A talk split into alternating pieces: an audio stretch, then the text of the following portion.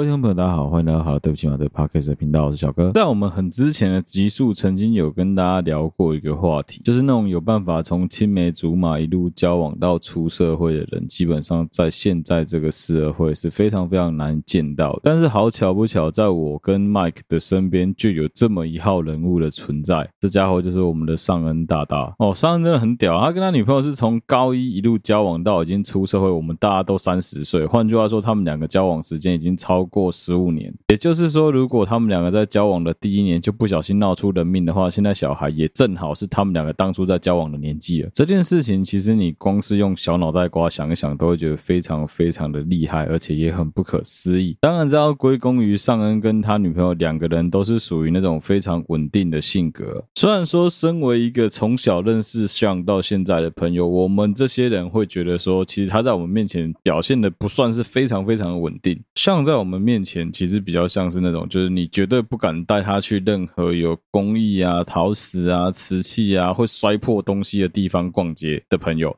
你知道不知道为什么，就觉得干这家伙就跟猫一样，你知道他就是手很贱，他就是感觉上就会不小心一碰一挥一扫东西就直接摔破在地上。我记得那时候我老婆刚跟我们这一群朋友 hang out 一起出去混的时候，有一次我们在路上逛街，像就真的就这样子差点把东西摔破。因为人都会对自己说过的话产生一些怀疑跟质疑。如果说你的某一个信仰一直没有达成的话，就很像说我一直在跟我老婆讲说，哦，我跟你讲，像真的很恐怖。我们以前出去玩。时候，他真的经过那种保养，经过那种有饰品的地方，真的我们都超级害怕。可是，如果从来没有真的发生过的话，在我老婆的印象里面像就是一个很老实啊，然后看起来很可靠啊，讲话非常的有自己的一套的一个朋友。哎，结果就真的这么不偏不倚的，在我觉得我的信仰即将消失之前，干像就这样直接老塞，干他就是经过一个艺品店，然后差点把人家玻璃那种盘子直接整排扫破。你就真的很难想象，你真的可以有朋友跟猫一样，你真的就是会很害怕他经过那些杯子啊、盘子啊、陶瓷啊、瓷器类的东西。好，但是就是这样子的一个 Sean，他最近呢，在上个礼拜，在录音的前一个周末，终于正式跟他女朋友求婚了啊！整个求婚的过程呢，是由我、我老婆 Mike 还有我们的另外一个女生朋友，我们四个人一起联合起来帮向跑到台南去跟他女朋友求婚的。哦，其实过程非常的有趣啊，因为之前是诶 Mike 跟我的另外一个最好的朋友，他们两个联合起来帮我求婚，跟我老婆求婚的嘛。当然，因为我们的求婚有一个很大的好处，是我们都已经知道对方基本上百分之九十以上的几率应该会答应。那个求婚比较多，比较像是形式上的求婚而已，而不是那种诶，就是硬着头皮要对方回答 yes or no 这个问题。所以这种比较像是举行一个仪式的求婚，其实对我们来说是比较容易的。那当然，在这边也奉劝所有男生想要求婚，你一定要记得一件事情，是你一定要先搞清楚你另外一半的意愿是什么。像这一次，Sean 他的未婚妻，他基本上我们都很了解这个女孩子，她的个性就是她非常的不喜欢群众暴力啊。我知道有一种女生就是天生认为自己像是公主一样，会希望大家众星拱月啊，希望大家联合起来一起嫁给他，嫁给他来祝福他们两个人的这一段关系。但是我相信大部分的女孩子都还是希望说求婚就是浪漫啊、仪式感啊、好拍照这样就好了。尤其是什么你知道吗？因为有很多女孩子都会想要发 She Say Yes 那一张照片，她们都会想要把自己最美的一面发在 IG 上面，发在她的个人社群平台上面。好，那你接下来试想一个状况哈，你准备要求婚，结果你的女朋友是刚洗好澡从浴室走出来，身上就包着一件浴巾，然后还大素颜啊，你偷偷的架着 GoPro，想要在她就是洗澡的过程中把整个房间布置好啊，然后快速的基础基础，把一切都搞定。我跟你讲，就算你再怎么认真布置，把房间弄得再怎么完美，她一开门打开来出浴室的时候，她一样会傻眼。而当我们这些八七的臭直男们，你想的是哇，她傻眼是因为我太感动，看到气球一整堆在那边怎么？变出这个魔术的时候，不，我跟你讲，大部分女生傻眼的是什么？她们傻眼的是去你妈的！你这样子一搞，我他妈大素颜，你用 GoPro 给我拍下来，我到底要不要上传？很多男生都会讲说，哦，不会啊，我跟你讲，我老婆真的很漂亮，我女朋友真的素颜也跟她化妆一样美。我跟你讲，我相信很多女孩子的皮肤肤质状况各方面都很优秀，但是如果有人能够化妆跟素颜长得一样的话，我只能说那叫做她不会化妆。化妆最基本就是可以遮瑕，它可以遮掉一些他觉得身上皮肤上比较不完美的地方。光是把那些地方遮掉，让自己的气色看起来更好一点，让自己眼睛看起来更大一点，他就不用浪费时间在那边修图了，你知道吗？所以女生真正在意的是那个仪式感当中，她被记录下来的那一瞬间，她美不美，她好不好看，她的气势高不高涨，她能不能够发在社群，让所有人都羡慕死。而不是我们男生想象中的 surprise motherfucker，所以我们整个求婚计划是这样子。我们整个求婚计划呢，是由 Sean 想了一个理由，把他女朋友支开，支开来之后呢，我们这四个人坐在我的车上，先冲到他们两个人要入住的那个旅馆里面去，帮他们把整个的房间做一个布置。而我们布置的道具是由像他先去买了那种婚礼气球用品店里面的大量气球，然后还有一束鲜花来做布置，听起来还蛮正常的吧？应该不会有什么落赛的地方吧？结果像不愧是像啊，干他真的是差点被我们大家活活掐死啊！第一个是像支开他女朋友的理由超级奇怪，他跟他女朋友讲说。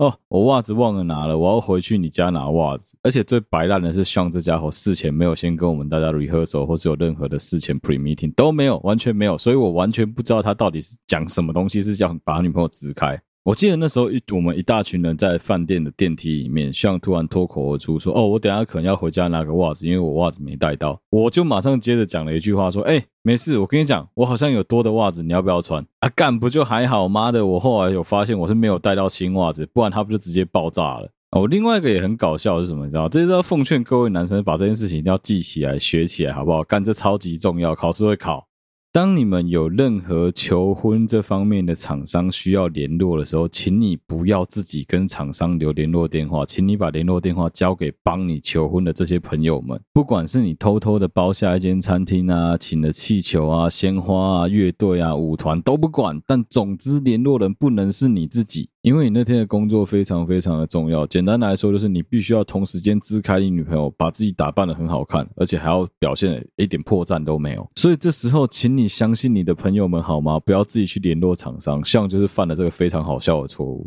那时候我们一群人就想说啊，让向跟他女朋友多点时间独处，所以向是自己开一台车，跟他女朋友两个人在同一台车上，剩下我们四个人坐一台车，我、Mike、我老婆还有我们另外一个女生朋友。谁知道向这个八七他在开车的过程当中，先是那个气球店打电话来跟他确认时间，接下来又换花店也打电话来跟他确认时间，然后如果打来就算，他用扩音直接被他女朋友听到。我、真的是还好，因为现代绝大部分这种交往很久的情侣啊，或者是说对象啊，或者你们已经其实有论及婚嫁，大部分人都用屁眼也猜得到说，哦，很有可能你是要求婚。而且我相信绝大多数的女孩子也不会这么鸡巴，就直接跟男生讲说啊，你要求婚哦，啊被我识破喽，来重来重来，这都不算。我相信各位好女孩们应该是不会做这么坏的事情才对啦。因为像我自己跟我老婆求婚的过程，其实是我们两个人早就已经有共识，说我们必须要在什么时间点以前就要赶快求婚。我们只差那两个礼拜的周末可以求婚，所以我势必是在其中一周就会做这个动作。诶，变成说我老婆其实用屁股想也知道说，哇，你突然订了这么好的饭店，然后是我超级想去的地方，你怎么可能不跟我求婚？所以像我的情况是我直接告诉我老婆说我们会有求婚这件事情，所以拜托你还是装得像一点。诶，其实很有趣的是，像我老婆她喜欢的是那个仪式感，她想要整个很漂亮，她可以好好的拍照，所以对她来说，即使你先破梗了，她也不会觉得不舒服，她也不会觉得说哇惊喜被破坏掉了。而且我跟你讲啦，即使说你这个好像很惊喜。些部分被破坏掉了。当你把你的求婚誓词念出来的时候，女孩子不可能眼眶不泛泪的啦。除非你就很白痴、很臭直男，就只有写说一个哦，我们交往很久哦，你要不要嫁给我？如果你这样讲话，干那当然他有可能是拳头很硬，他不会眼眶泛泪啊。因为我觉得其实只要是男孩子，你在谈恋爱的过程中，好，蛮多人是失恋才变诗人啊。但是我相信很多人都有本事能够在谈恋爱的过程中，在你安静下来的时候，让自己突然瞬间变成了诗人，真没有很困难。哎呦，就算你没有办法变成诗人，至少你也应该知道网络上面的句子稍微抄一抄，拿来临摹一下，没有。这么困难吧？啊，总之就是要跟大家分享这个喜悦啊！我们还是要恭喜尚恩大大成功的求婚了哦，然后也已经有机会能够跟我一样迈携手迈向人生的下一步旅程了，让我们恭喜他。其实，在这一次我们的求婚之旅发生了蛮多有趣的事情哦。我不知道大家从小在出门之前会不会有一个习惯，就是你会去。检查一下自己该带出门的东西有没有带，譬如说你会有个口诀，像我可能就是手机、钱包、钥匙、手机、钱包、钥匙、手机、钱包、钥匙，我一定会先确定说自己的钱包、钥匙、手机有带到，我才会出门。然后这时候就会发生一件很有趣的事，像我常常是坐开车，已经开好车，然后已经坐在车上把车子发动的时候，会突然间思考说：哦，我手机、钱包、钥匙有没有带？哦，有带。啊，我刚出门的时候大门是不是忘记锁了？即使其实已经到现在锁门这件事情，绝对是肌肉反射记忆的事情，你基本上百分之九十九点九的机会都应该会锁门，你也很担心的零点零一的事情会发生。所以我最常发生的事情就是，我车子已经发动了，都已经离开巷口了，我还直接把车倒回来，然后跑回来确定说搬一下门，确定我的门到底有没有锁。因为那个恐惧就很像是你在问你自己说，你瓦斯是不是忘记关一样，其实是非常危险的嘛。你就会想说啊，干，这危险会无限的放大，那干脆回来乖乖检查一次门到底有没有锁好了。我们那天晚上住的饭店是三间房间，Mike 自己一间，我们的女生朋友自己一间，我跟我老婆住一间啊。因为 Sean 跟他女朋友是住在另外一间比较高级的饭店，所以说我们是分开住的。啊，晚上呢，Mike 跑去买宵夜。他在买宵夜回来的时候，拎着一大袋宵夜走进我的房间里面。那因为他手上东西很多嘛，所以我帮他把门打开来。宵夜拿了之后呢，他就这样子离开了。他在离开的过程中发生了一件事情，是我发现干他的完全没有手能够拿他的房卡，所以我还好心的先提醒他说啊，不然你东西先放着，你先把房卡拿起来，从口袋把房卡掏出来之后，你再出门啊。他就是这样子听着我的说法，把房卡先拿在右手，然后左手拿满了东西，就这样子离开我们的房间，到他房间去了。相安无事，到了隔天早上，隔天早上，我跟我老婆还有另外一个女生朋友，我们先到楼下去吃饭。这时候，Mike 突然很紧张的打了一通电话给我。Mike 打电话给我，他只在电话里面讲说：“哎，小哥，救命啊！”干，那个电话就这样断掉了。他讲完“救命”，电话就断掉了。我先傻眼了三秒，之后想：“哇靠，错塞，该不会真的发生了什么大事吧？”因为我们去住饭店那一天，难得的台南下了大雨，所以我心里面在想的是，有没有可能前一天晚上他可能为了通风把窗户打开，结果他窗户忘了关，然后导致说雨水全部泼进来，搞得人家里面家具都湿了。因为通常还能够打给朋友叫救命，应该都不是什么太紧急的事情，但也有可能是什么他浴室滑倒嘛。总之我就这样子想说，哈，没关系，我等他打第二通电话来好了。因为如果说同时间我会打回去，他打过来的话，永远都打不通，那更挫赛。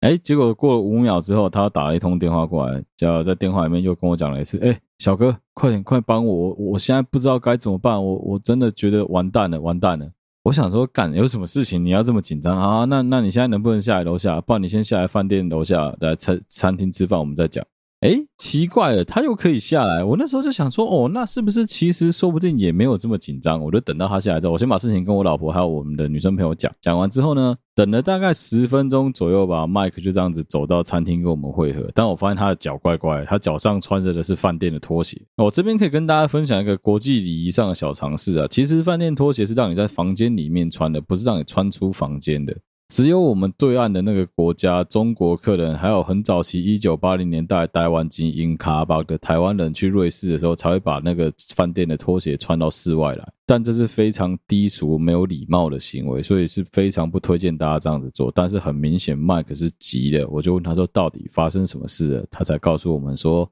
他的鞋子不见了。其实你从他慌张的表情就大概知道他是真的走投无路了。他已经把整个饭店的房间都完全的搜过了一次，就是没有看到他的鞋子。甚至他还去翻了我以前很怕很怕去翻的床底下，他去把床底下看了一圈，发现那是实心的木板，鞋子不可能在里面。浴室也看过了，冰箱也看过，每一个抽屉都打开来翻过，就是找不到他的鞋子。但这时候，如果聪明如我的听众们，应该已经大概猜得到他的鞋子出现在哪里了吧？身为一个最爱怪异乱神的搓仔，这时候一定要尽全力的搓他。我就开始在旁边想说：“哦，是哦，靠，鞋子不见这种事情，我以前好像也有听说过。”诶，因为人在慌张的时候找东西都很容易被鬼遮眼，就是很容易会忽略一些其实很重要的细节。再加上说，其实啊，那个不是属于你房间的东西出现在你房间，你也不见得会发现啊。我跟我老婆就是这样子啊。你知道那个鞋子在哪里吗？那鞋子就是如大家所猜的，在我房间里面啊。其实我也知道那个鞋子应该百分之九十在我的房间里面啊。不是，拜托，麦克是一个三十岁的中年男子，请问有哪一个小偷会想要偷一个三十岁中年男子的鞋子？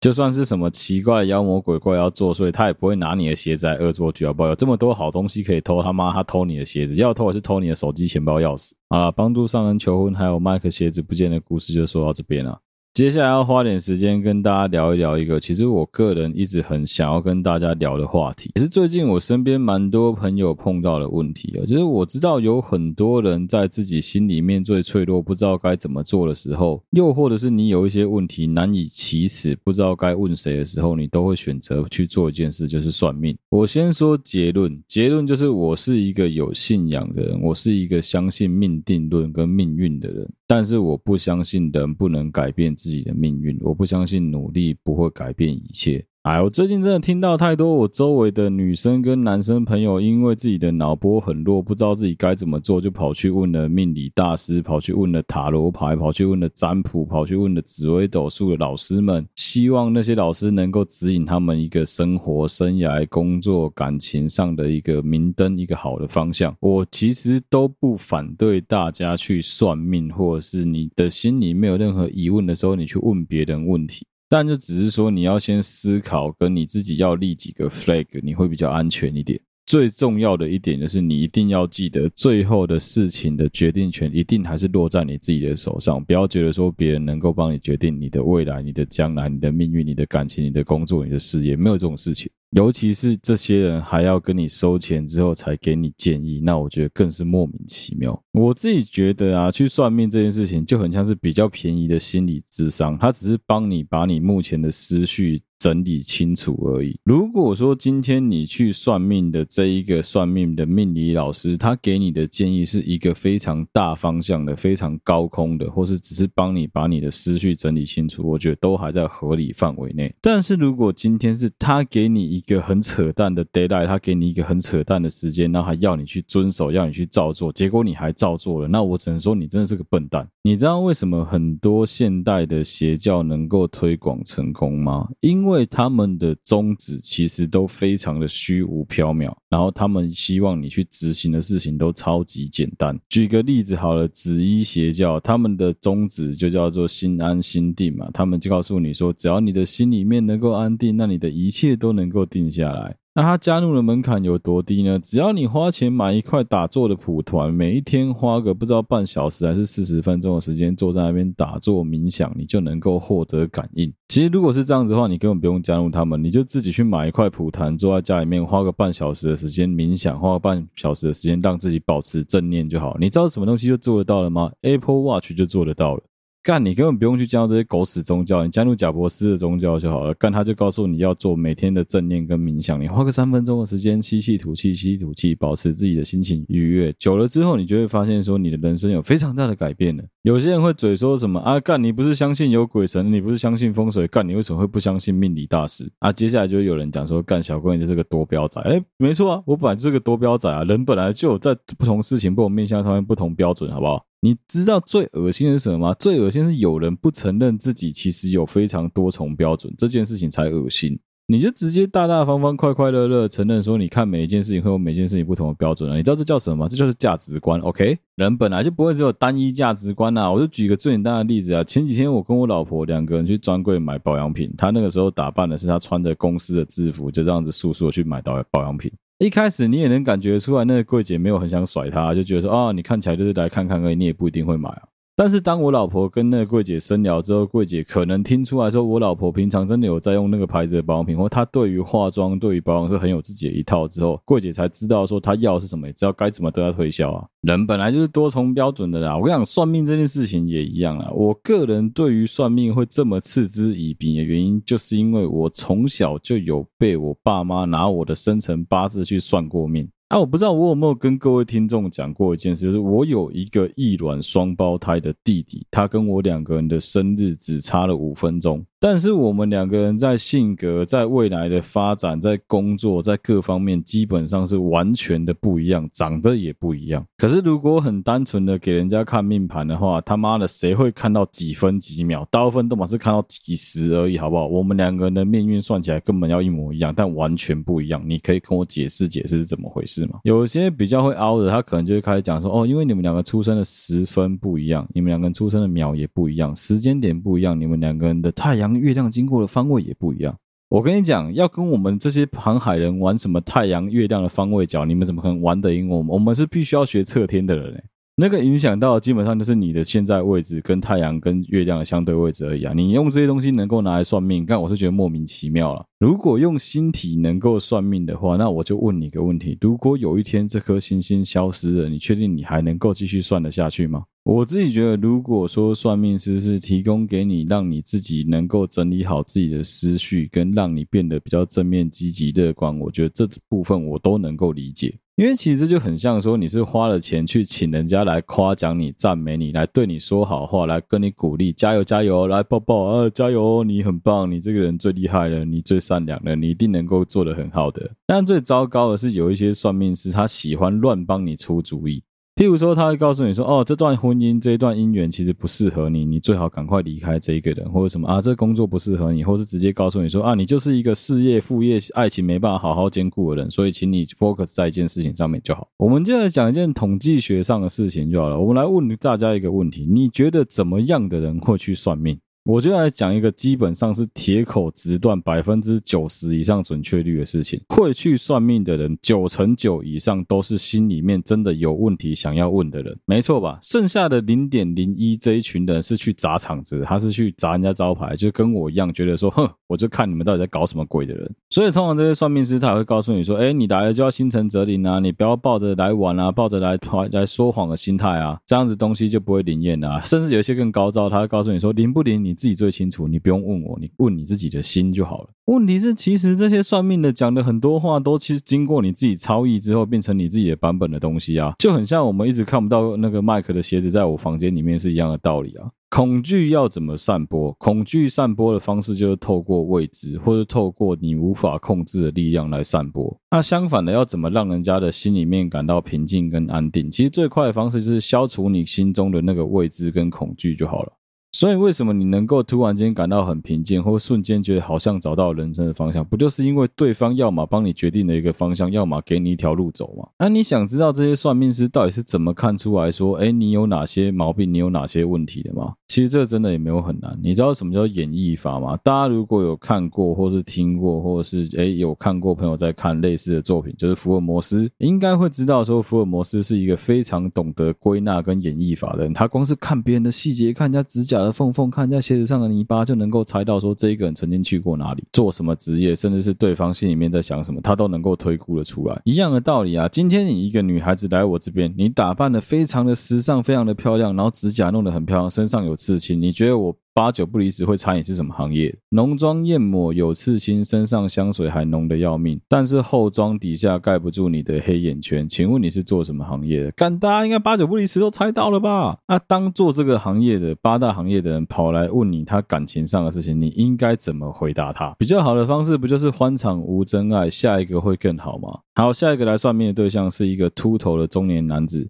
西装虽然穿在身上，但看起来那个西装已经有点旧了。而且他在跟你聊天的过程当中，一直不停的搓自己的手，眼神一直没办法直视你，看起来非常的紧张。他来问你事业上的问题，你应该要怎么回答他才能够打高空，让他心情平定下来？最好的方式是什么？告诉他说，你要先建立你自己的自信心啊。这时候高招一点，甚至你可以顺着他的话问他说，你是不是很久都没有碰到贵人来帮助你了？你是不是在工作上一直都没有很顺利？白痴哦！如果说有这么多贵人帮助他，他的工作很顺利，他没事跑来找你这个完全八竿子打不着他人生的算命师冲三小，肯定是他就是人生过得很不顺，所以他才会来找你啊。所以你这时候只要顺着他的话去问他说：“哦，你是不是过得很不顺利？你是不是没有遇到贵人？”他回答你是，你就顺着他的话跟他讲啊。诶，那你可能必须要去稍微打扮一下啊，把自己弄得整齐一点啊，把自己弄得好看一点啊，把自己弄得自信一点啊，体面一点，你就可以有更多的机会碰到贵人。这时候，如果他还是很紧张的话，你就故意压一个很后面的期限给他，跟他讲说：“哎，六个月后、八个月后，今年我看你年底有机会能够做到一张很大的单子，但你自己一定要好好把握，因为机会只有一次。”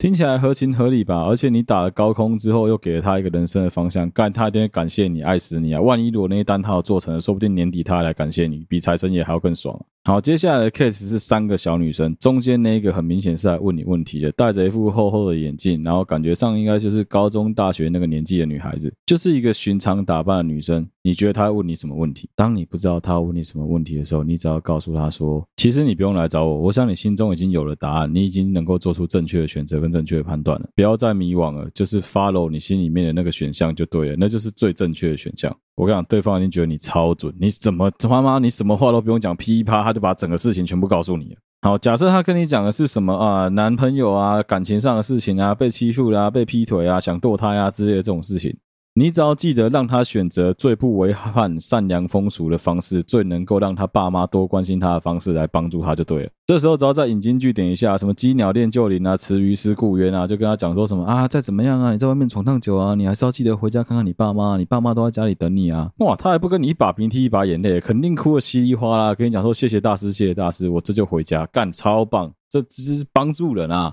不是，我跟你讲，当这种莫名其妙的算命师，你最强的一点是你要能够会演绎，你要能够会归纳，把这一切讲得很理所当然。你是要学会顺一圈打高空，让对方笑着把钞票掏给你，还跟你说谢谢。你知道为什么每次你去问算命师说哦，你工作啊、事业啊、爱情啊、家庭这些事情你都没办法兼顾的时候，你不知道该怎么办？他们通常给你的答案都是啊，你就是没有办法好好的兼顾啊，你只能选择一个，你的人生里面就是必须要这样子做才是对的。你知道原因是什么吗？其实他们也不过是在玩分散风险的游戏而已啊。因为目前你的人生里面，也就是同时间在多头马车的执行很多件事情，所以看起来你每一件事情都没有办法做得很好。那他不过是给你一个方向，告诉你说哦，我跟你讲。哦，你先把一件事情做好，修身齐家治国才能够平天下。你要先修身齐家才能够治国，他都这样子讲啊。干，就告诉你说什么啊？你先，我跟你讲，你先把家庭打理好啊，接下来工作事情慢慢来。其实他从你在跟他讲话的谈吐啊、言行举止啊，还有你透露出来的很多言语上的东西里面，他都能够看得出来说，你这一个人对自己的性格上是有没有什么问题的。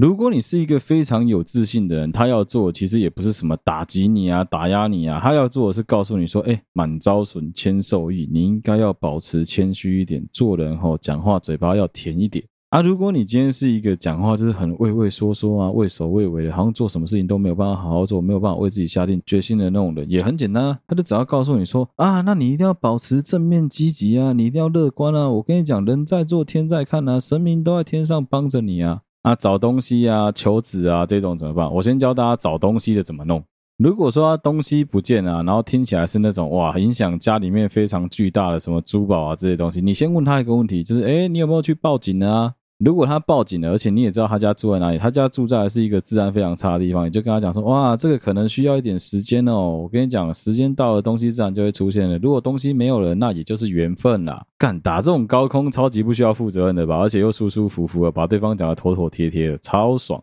而至于求子的部分嘛，我只能跟大家说，如果说你真的碰到了有人来算命的问求子啊，其实最好的做法是什么？你知道吗？只要是问任何跟生死、医学、病痛有关系的事情，你都千万不能为他的人生负任何的责任。所以这时候就要告诉他说：“哎，你一定要定时的去看医生啊，药要吃啊，这样子就会慢慢的好转了。如果说你不好好吃药的话，那我跟你讲，你会很快的急转直下。我跟你讲，超怪的，我有一些就是在他人生当中低谷的人啊。”你的朋友啦、亲戚啊、他的情人呐、啊、他另外一半呐、啊、他养的狗啊、他的国小老师啊，跟他讲，他都听不下去。哎呀，最莫名其妙的是，算命老师讲的这一串废话，干了，我跟你讲，他就会莫名其妙听进去哦。你去仔细看、仔细听、仔细分析这些所谓的命理师们，他们讲的很多东西，其实都是废话。譬如说，他跟你讲说什么哦，你要每天多花点时间整理自己的思绪啊，每天多花点时间对自己好一点啊，跟自己对话聊一聊啊，理解一下自己想要的是什么。干白痴哦！我跟你讲，正常人平常最少做不就这些事情吗？他只是把你自己知道说你应该要做，但你一直没有做的事情告诉你而已啊。看，我不知道为什么会有人相信呢？